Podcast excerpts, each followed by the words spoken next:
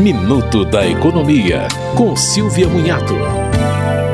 Apesar dos aumentos das bandeiras de escassez de energia anunciados pela Agência Nacional de Energia Elétrica, não há perspectiva de uso nos próximos meses. A bandeira de julho continua verde, ou seja, sem tarifa extra. O sistema de bandeiras sinaliza o custo real da energia, pois reflete o acionamento de usinas termoelétricas devido à falta de energia hidrelétrica. Segundo a ANEL, o acréscimo no valor das bandeiras foi necessário por causa do aumento da inflação e, particularmente, dos combustíveis. A bandeira amarela subiu de R$ 1,87 para R$ 2,99 para cada 100 kW consumidos. Já a vermelha, fase 1, passou de R$ 3,97 para R$ 6,50 e a vermelha, fase 2, de R$ 9,49 para R$ 9,80. Você ouviu Minuto da Economia, com Silvia Munhato.